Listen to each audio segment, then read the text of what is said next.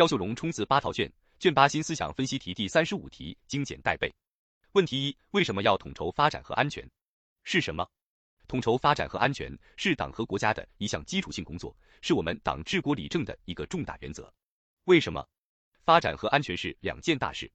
一、解决的问题，发展解决的是动力问题，是推动国家和民族更续绵延的根本支撑；安全解决的是保障问题，是确保国家和民族行稳致远的坚强柱石。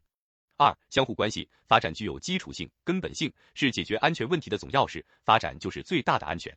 安全是发展的条件和保障，没有国家安全，发展取得的成果也可能毁于一旦。怎么做？发展和安全是一体之两翼，驱动之双轮，必须同步推进，以发展促安全，以安全保发展。问题二：为什么要坚持和发展新时代枫桥经验？是什么？新时代枫桥经验最突出的特点就是牢牢抓住基层基础，最大限度把矛盾风险防范化解在基层。为什么？一、基层治理是国家治理的基石，城乡社区是社会治理最基本的单元，是党和政府联系、服务居民群众的最后一公里。二、随着经济社会结构加速转型，大量流动人口出现，城乡社区成员构成越来越多样化，社会矛盾也越来越多样化，对基层社会治理和公共服务都提出了更高要求。怎么做？